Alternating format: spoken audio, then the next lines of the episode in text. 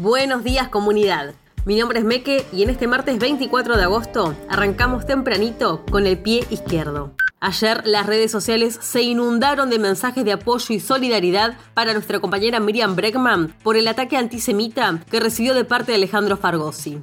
Periodistas como Mario Donnell, Ángela Lerena, Catalina Delía y Alejandro Berkovich, personalidades de derechos humanos como Pérez Esquivel y Sergio Maldonado, Claudia Piñero y Nancy Duplá, e incluso el mismo presidente repudiaron el ataque, entre muchísimos otros. Pero ¿por qué esto es algo que no se puede naturalizar?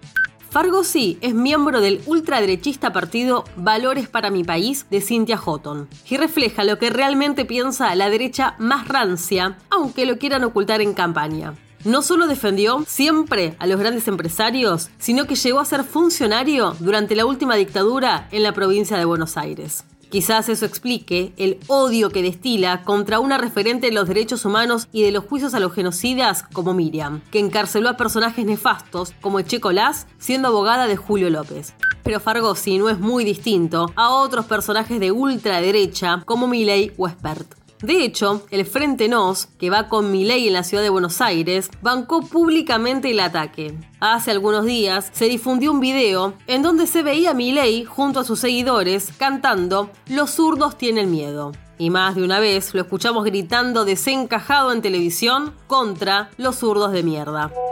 Yo la verdad que los voy a seguir enfrentando, me pueden decir lo que quieran, pero yo no voy a naturalizar que se cante por la calle zurdo de mierda, lo vamos a reventar, no voy a naturalizar que me digan militante judía en tono despectivo por el origen de mi apellido, por mi origen familiar, hay que repudiarlo profundamente, ¿sabes por qué? Porque hay una juventud a la cual estos personajes le hablan. Entonces tenemos que mostrar del otro lado que no todo es lo mismo. No se puede naturalizar ni dejar que la derecha se envalentone. Por esto es más necesario que nunca marcarle la cancha a estos fachos y darle más fuerza a la izquierda en estas elecciones. Porque como dice Miriam, no da lo mismo.